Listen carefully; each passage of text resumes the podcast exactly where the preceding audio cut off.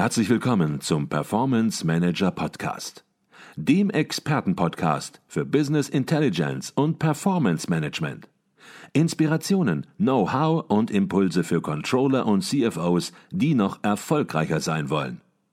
Ihr heutiger Gastgeber Peter Blum.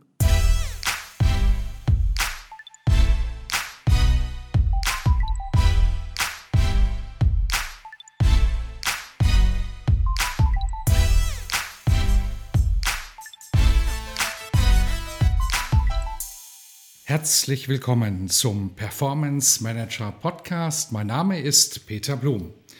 Digitaler Wandel und Disruption gehören heute zum Tagesgeschäft und führen bei vielen Unternehmen dazu, auch ihre Geschäftsmodelle anzupassen. Hieraus entsteht oft auch die Notwendigkeit zur Optimierung des Unternehmensreportings. Was aber, wenn die auf dem Markt angebotenen Softwarelösungen nicht zu den Anforderungen und Zielen des Unternehmens passen? Die Robert Bosch GmbH hat sich aus diesem Grunde dazu entschieden, eine eigene, maßgeschneiderte Software zu entwickeln, um sowohl die Art und Weise des monatlichen Reporting als auch den Prozess auf ein ganz neues Level zu heben.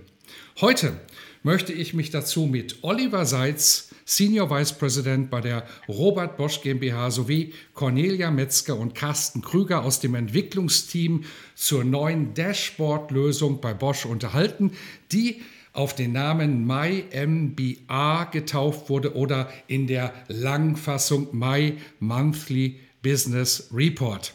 Doch zunächst mal herzlich willkommen im Podcast Oliver Seitz, Cornelia Metzger und Carsten Krüger. Herzlichen Dank. Hallo an alle. Hallo zusammen. Ja, hallo zusammen. Wunderbar. Ich freue mich, dass Sie sich die Zeit nehmen, heute über Ihre ja herausragende Reporting-Lösung zu sprechen. Ich habe da schon mal einen Blick drauf geworfen. Das ist wirklich extrem gelungen.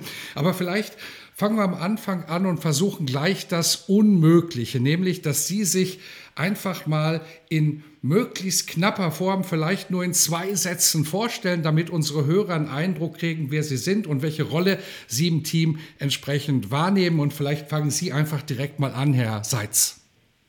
Ja, mein Name ist Oliver Seitz. Ähm, ich bin äh, Mitte 50, ähm, seit 1988, also gefühlt schon seit Urzeiten bei der Robert Bosch GmbH tätig, überwiegend in Controlling-Themen und äh, bin zurzeit als kaufmännischer Leiter im Geschäftsbereich Powertrain Solutions zuständig für die digitalen Transformationsprozesse im kaufmännischen Bereich. Genau, dann würde ich einfach weitermachen. Mein Name ist Cornelia Metzger. Ich bin seit 2017 bei Bosch und in unserem Geschäftsbereich Powertrain Solutions sowohl für die Einführung unseres Management-Dashboards als auch für das Thema Robotic Process Automation verantwortlich. Ja, mein Name ist Carsten Krüger ich bin seit 2012 bei Bosch und seit 2016 für die Einführung von Predictive Analytics in unserem Geschäftsbereich ähm, zuständig und seit Anfang an, also auch seit 2016, in dem zentralen Entwicklungsteam von unserem Management Dashboard MyMBA. Jetzt sind Sie alle schon einige Zeit bei Bosch, haben eine ganze Menge Erfahrung und ja, Robert Bosch ist kein Start-up. Da haben Sie nicht auf der grünen Wiese begonnen. Das war nicht so, dass vor Ihrem Projekt kein Reporting existierte und Sie komplett im Nebel unterwegs waren. Um Ihr Projekt zu verstehen, glaube ich, ist das erstmal wichtig, die Ausgangssituation zu haben. Was war die Ausgangssituation im Controlling und wie war vor Ihrem Projekt das Reporting organisiert? Ja, also man kann im Grunde sagen, wir haben wie viele andere Unternehmen natürlich eine Konsolidierungssoftware gehabt für das monatliche Reporting. Und darum herum haben wir eine Vielzahl von Excel- und PowerPoint-Lösungen gehabt, ähm, die wir immer wieder versucht haben einzufangen, indem man gesagt hat, man standardisiert die Excel-Berichte und limitiert die PowerPoints und man gründet eine Reporting Factory und was alles Wunderbares versucht hat. Aber im Grunde war nichts davon erfolgreich und ähm, deswegen haben wir uns dazu entschlossen, dass wir so auf eine solche Dashboard-Lösung mit äh, zentraler Datenbank und einheitlicher Datenquelle vor allen Dingen, ähm, dass wir uns das erarbeiten. Ja, wir hatten natürlich auch mit den ähm, steigenden Anforderungen und vor allem steigenden Datenmengen zu tun. Ähm, da ist natürlich die Herausforderung, dass entsprechend aufzubereiten und die wesentlichen Erkenntnisse dann daraus zu ziehen. Und auf Konzernebene ist man auch damit konfrontiert gewesen, dass man 19 unterschiedliche Geschäftsbereiche bei Bosch hat, die natürlich in 19 unterschiedlichen Formaten ähm, an die Geschäftsführung berichten, was so in der Form dann auch nicht mehr wünschenswert war. Und zudem gab es dann auch schon erste Dashboard-Insellösungen in einzelnen Geschäftsbereichen, ähm, ja, zum Beispiel auf der Basis von Tableau oder SAP Design Studio. Mhm. Also eine Ausgangssituation, die es einfach in gewisser Weise auch erforderlich machte, das Reporting zu optimieren, auf eine vernünftige neue Plattform für die Zukunft auszurichten. Und jetzt ist es natürlich so, das haben Sie auch direkt gespürt, das ist kein Projekt, was Sie in der Mittagspause machen, sondern da kommt ein bisschen was auf Sie zu.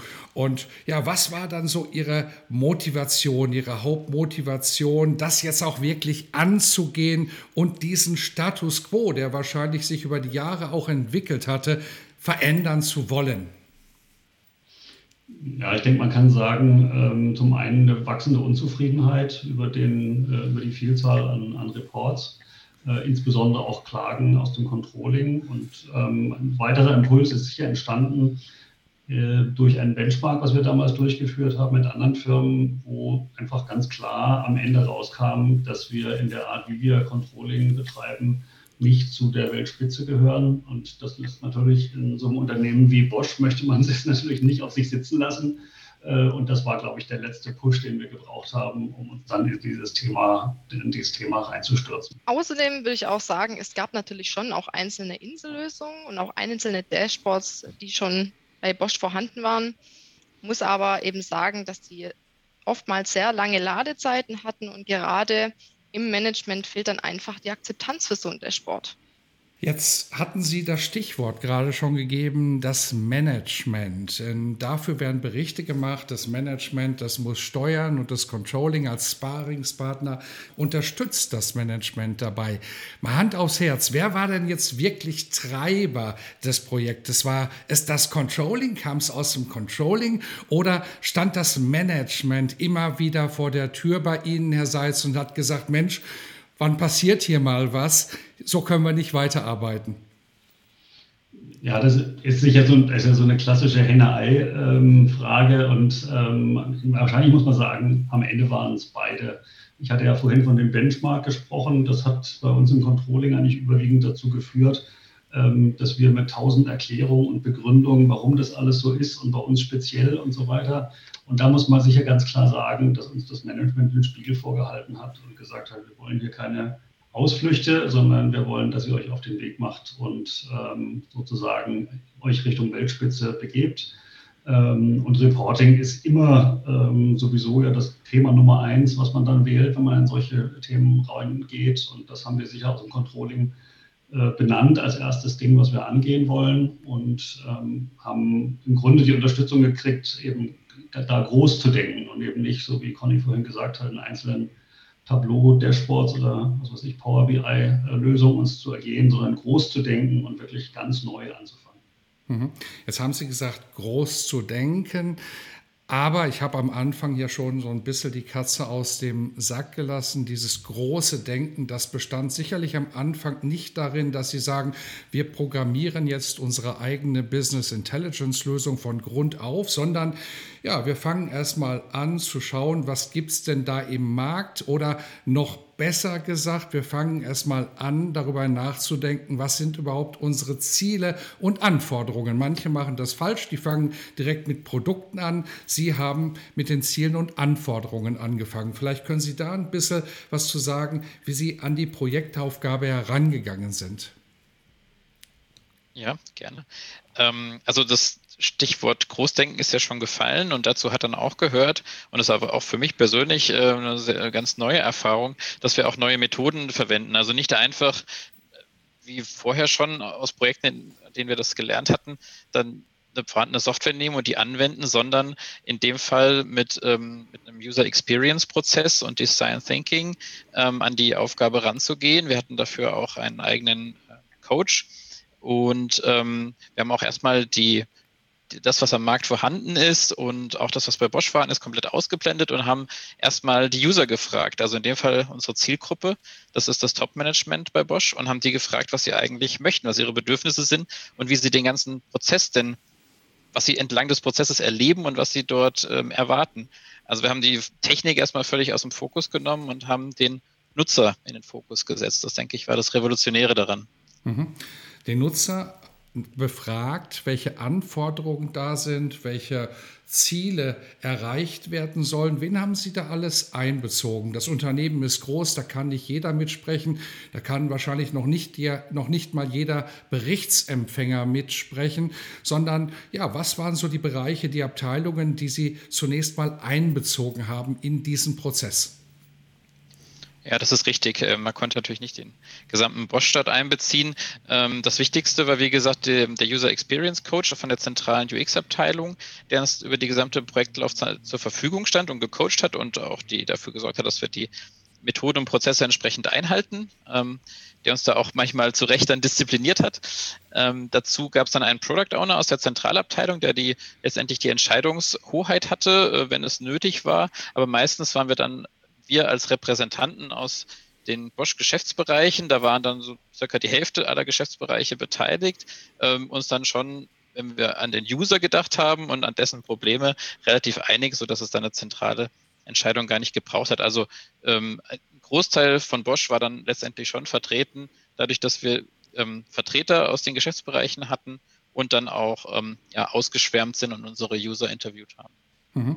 Jetzt haben Sie schon zweimal den Begriff User Experience, User Experience Ansatz erwähnt. Sie haben Design Thinking erwähnt und viele, die uns nun zuhören, die werden sagen, Mensch, was hat denn das damit zu tun? Es geht darum, ein Reporting entsprechend vielleicht zu optimieren. Da geht es um schlichte Berichte. Und ja, was macht man jetzt an der Stelle mit User Experience? Das heißt, was haben Sie da genau gemacht? Wie sind Sie vorgegangen? Und ja, wie hat sich der Coach da entsprechend auch diszipliniert?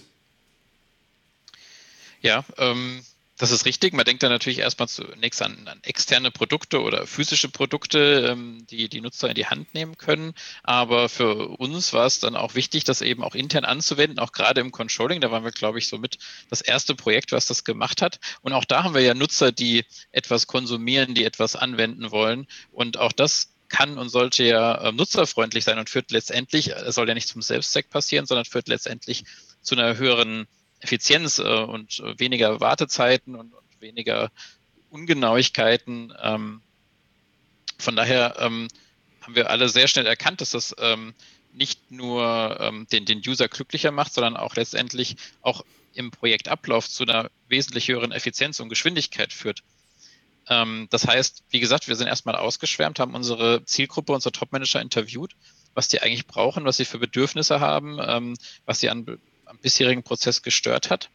Dann haben wir uns alle zusammen in einem zweitägigen Synthese-Workshop ähm, eingesperrt und haben dann ähm, all diese Ergebnisse uns gegenseitig vorgestellt, bis wir ein gemeinsames Verständnis hatten und äh, diese Probleme dann in, in, ja, in Kernsätze formuliert hatten, die die User heutzutage haben, die sogenannten Top-Findings. Und danach haben wir uns dann ähm, ein, zwei Wochen später nochmal zwei Tage ähm, zum Ideenfindungsworkshop, dem sogenannten Ideation-Workshop dann ähm, zusammengesetzt und haben dann dort versucht, bewusst visionär zu denken, eben groß zu denken und über den Tellerrand hinauszuschauen, in der Hoffnung, dass wir dann eher zu einer deutlich, deutlich besseren Lösung kommen, als wenn wir jetzt unter den bestehenden Tools und Möglichkeiten ähm, auswählen. Und dann in diesem Ideenfindungsworkshop einfach die Ideen zu haben, wie wir die bestehenden Probleme lösen zu guter Letzt, dann ähm, waren wir noch, ähm, haben wir Prototypen ähm, ähm, ja, nicht programmiert, das wäre schon zu früh gewesen. Wir haben erstmal auf Papier Prototypen gemalt, haben die miteinander verglichen, ähm, Best-of aus verschiedenen Prototypen gemacht und das dann in ein klickbares PDF überführt. Mhm. Jetzt werden natürlich viele andere vielleicht ähnliche Erfahrungen gemacht haben, die das vielleicht auch gar nicht User Experience Ansatz nennen, sondern vielleicht einfach auch nur Interviews nennen, die Sie mit Führungskräften gemacht haben, mit Berichtsempfängern. Und wenn man das macht oder wenn man das mal gemacht hat, dann stellt man fest, dass natürlich dort eine ganze Masse Anforderungen auch genannt werden. Wahrscheinlich hat jeder ja, viele, viele Ideen, viele Anforderungen. Da sind auf jeden Fall Muss-Anforderungen dabei, da sind Kann-Anforderungen dabei, aber da sind dann natürlich auch Nice-to-Have-Anforderungen dabei. Wie ist Ihnen das gelungen, im Rahmen des User Experience-Ansatzes diese Vielzahl von Anforderungen, die sicherlich da waren, am Ende wieder so zusammenzubrechen, zusammenzudampfen, dass etwas Brauchbares und Verwertbares herausgekommen ist? Ja, das ist richtig. Da kommt natürlich eine unglaubliche Menge zusammen, wenn da neun, neun Geschäftsbereiche, jeder hat fünf bis acht Interviews gemacht und jeder hat in jedem Interview wieder zahlreiche Probleme identifiziert. Da kommen unglaublich viele von diesen kleinen Post-its zusammen, die wir alle ähm, geklebt und, und dann äh, gruppiert haben. Und ähm, ja, das Geheimnis von diesem User Experience Prozess ist dann diese unglaubliche Informationsflut, also erstmal zu clustern, ähnliches zusammenzuführen, damit zu verdichten und dann immer wieder zu priorisieren. Und man kann natürlich nicht alle Informationen aus dem Prozess eins zu eins verarbeiten, sondern es wird immer wieder priorisiert und nur das Wichtigste und nur das Beste dann ähm, weiter verfolgt. Und dadurch ja. man, ist, die, ist, die, Idee, dass man diesen Trichter erstmal füllt mit ganz vielen Informationen und dann immer weiter verdichtet ähm, hin zur Ziellösung. Ich meine, letztendlich bildet man diese Kernanforderungen, die man eben auch braucht, in einem Prototypen ab und fährt dann einfach Schleifen. Ne? Man bildet die Anforderungen ab, hat dann einen Prototypen, man geht mit den ähm, Nutzern oder End-Usern in sogenannte ja, Nutzertests. In unseren User Experience Laboren haben wir das gemacht. Das heißt, wir hatten einen Raum, in dem saßen die Beobachter drin, das war eigentlich das Kernteam. Im anderen Raum saß der Nutzer zusammen mit einem Moderator und äh, war eben halt mit Kamera ausgestattet und auch ein Eye-Tracker vorne am PC angebracht. Und auf diese Weise kann eben das Kernteam komplett unbeeinflusst von allem anderen den Nutzer bei der Bedienung des Dashboards beobachten und dann hielt auch äh, letztendlich ableiten, was funktioniert nicht so gut, was funktioniert denn gut mhm. und dementsprechend den Prototypen anpassen und dann in die nächste Schleife gehen und ähm, ja, den nächsten abgedateten Prototypen wieder in den Nutzertest mitbringen. Ich würde noch eine Sache ergänzen. Ich meine, es ist natürlich ähm, schon mal super interessant, was die beiden erklären, wie der Prozess war. Aber ich glaube, äh, es ist eine Sache hat stattgefunden, die dem Ganzen nochmal einen Schub gegeben hat. Durch diese User-Tests, und ich war eben auch einer der getesteten User, ähm, da hat man uns was vorgestellt, was so überhaupt nicht dem entsprach, was man eigentlich erwartet hätte aus den klassischen Designs, die man so vorher hatte in den PowerPoints ähm, als Ergebnis eben von dem, von dem Prozess, den Conny und Carsten gerade beschrieben haben. Aber das sah so cool aus und so toll, ähm, dass so eine ganz eigene Stimmung in diesem, äh, in diesem Labor quasi entstanden ist, der, glaube ich, auf der einen Seite dem Management ähm, die Möglichkeit gegeben hat, dem Team großen Freiraum zu geben und auch ein großes Zutrauen, dass da was Tolles entsteht. Und ich glaube, das hat dem Team einfach auch nochmal das Selbstvertrauen gegeben, auch in der Schwierigkeit dieser verschiedenen Anforderungen auch den Mut zu haben, zu sagen, Mensch, lass uns das doch so zusammenpacken, das passt. Und ich glaube, das war irgendwie so ein, so ein magischer Moment, in dem das Ganze richtig Fahrt aufgenommen hat und wo, glaube ich, auch die Energie hergekommen ist, dass wirklich was ganz Neues entstanden ist aus dem Ganzen. Mhm. Jetzt habe ich verstanden, Sie haben dann die Erfahrungen, die gesammelt worden sind, die Anforderungen natürlich auch in einen Prototypen gegossen, der am Anfang sogar eine Papierform hatte. Jetzt war Ihnen natürlich klar, Sie wollen nicht ja, ein Papier Reporting aufbauen mit einer Papiermappe von 1000 Seiten jeden Monat, sondern sie wollen das natürlich auf eine moderne digitale Art und Weise organisieren. Das heißt, irgendwann musste der Schritt in Richtung von Software gelingen, Softwareanbietern und Produkten vollzogen werden. Wie sind Sie das angegangen? Weil ich glaube, zu diesem Zeitpunkt war vielleicht schon der Gedanke da, was eigenes zu machen, aber es war noch nicht entschieden, wenn ich das richtig verstanden habe. Ja, ist richtig. Und der Gedanke war eigentlich noch gar nicht da, weil das auch nicht der klassische Bosch-Weg ist, ähm, so, solche Software selber zu entwickeln. Da ist eigentlich ganz klassisch eher der, der Plan, sowas am Markt einzukaufen ja, aus Kostengründen, wegen der Wartbarkeit und so weiter. Ähm, deswegen haben wir erstmal eine Marktstudie durchgeführt, einfach mit dem Ziel, Produkte zu finden, die dann diese Funktionalitäten unseres Prototypen äh, möglichst gut abdecken. Und ähm, ja, da sind wir ganz klassisch vorgegangen, haben geschaut, welche Produkte gibt es am Markt, die ungefähr in die Anforderungen reinpassen. Und letztendlich ist das aus der Longlist dann eine Shortlist geworden mit acht Anbietern, die wir dann in die engere Auswahl übernommen haben. Mhm. Was waren das für Anbieter am Ende, die Sie genauer beleuchtet haben? Jetzt haben Sie gesagt, die Longlist ist eine Shortlist geworden, sodass wir jetzt nicht mehr alle 400, 500 Produkte, die es am Markt gibt, besprechen wollen und müssen. Aber welche Ecke von Produkten sozusagen, welches Cluster von Produkten haben Sie sich angeschaut und was waren zu dem Zeitpunkt, als Sie das gemacht haben, die Stärken, aber auch die dann doch entscheidenden Schwächen der Softwarelösungen? Ja, also wir haben uns natürlich die ganz klassischen großen etablierten Dashboard-Anbieter angeschaut, die Dashboards so für den im Baukastenprinzip im Prinzip anbieten, wo sich jeder dann das Dashboard selbst entwickeln kann, das er braucht. Und ähm, auf der anderen Seite, das waren dann die anderen vier, ähm, waren das eher kleinere, spezialisiertere Anbieter von Reporting-Dashboards, ähm, die vielleicht nicht so bekannt sind, vielleicht auch noch nicht so lange auf dem Markt sind, aber dann wiederum ganz spezielle Features eben bieten. Letztlich haben wir eigentlich gesehen, dass jetzt vor allem die weit verbreiteten und etablierten Dashboard-Anbieter einfach die Stärke haben, dass sie natürlich sehr universal einsetzbar sind, ne? über alle Funktionsbereiche hinweg aufgrund dieses Baukastensystems. Auf der anderen Seite ist uns aufgefallen, dass die Schwäche eher bei dieser riesigen Verarbeitung der wahnsinnigen Datenmengen, die wir inzwischen im Controlling haben, liegt. Ne, die großen Datenmengen müssen auch von so einem Dashboard letztendlich, ja, ich sag mal klar, vorab verarbeitet werden, aber dann auch angezeigt werden. Und das führt unter anderem zu langsamen Ladezeiten. In unserem User Experience Prozess haben wir genau das gelernt. Ne? Es ist extrem wichtig, dass wir schnelle Ladezeiten haben, weil das einfach für unsere Nutzer und Zielgruppe elementar wichtig ist. Außerdem haben wir herausgefunden, dass unsere Nutzer auch Interaktionsfeatures brauchen, um den Monatsabschlussprozess auch selbst zu analysieren und dass wir den ganzheitlich abbilden können. Da lag eben unter anderem auch eine Schwäche bei den existierenden Lösungen. Mhm. Und Sie haben dann die Stärken und die Schwächen bewertet der einzelnen Produkte.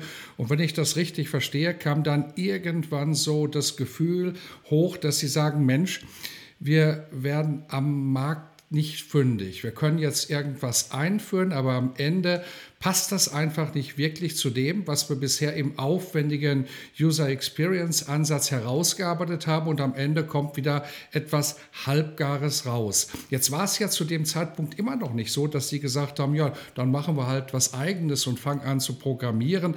Kam dann irgendwie so ein bisschen auch mal das Gefühl auf, dass sie gesagt haben, Mensch, ja, dann lassen wir es so, wie es ist, denn Projekt gescheitert gibt nichts. Ähm, so war es dann zum Glück nicht. Also wir haben uns natürlich den Markt und die Produkte am Markt genau angeschaut in dieser Studie und haben das dann auch mit den Anforderungen verglichen, gerade mit den Kernanforderungen, die in dem Prototypen als besonders wichtig erachtet wurden von den Usern und haben dann festgestellt, ähm, ja, dass wir da nicht richtig fündig werden. Also vor allem zum Beispiel äh, war den Usern wichtig, äh, dass sie ihr Dashboard anpassen können, dass sie die Kennzahlen, die sie dort sehen, selber auswählen können auf ihrer Startseite. Ähm, das sind Dinge wie Kommentierungsfunktionen, also dass man auch in die andere Richtung kommunizieren kann, nicht nur Daten empfängt, ähm, sowohl in der Darstellung direkt als auch in Form von einer kompakten ähm, Übersicht, in Form von einem Management Summary. Und das Herzstück, was wir in den Prototypen drin hatten, was die User auch sehr gut fanden, war ein integrierter Präsentationsmodus, wo man einzelne Seiten des Dashboards zusammenfügen kann und dann auch durchklicken und auch verteilen kann per E-Mail, ähm, sodass man damit dann im Prinzip ähm, PowerPoint überflüssig macht.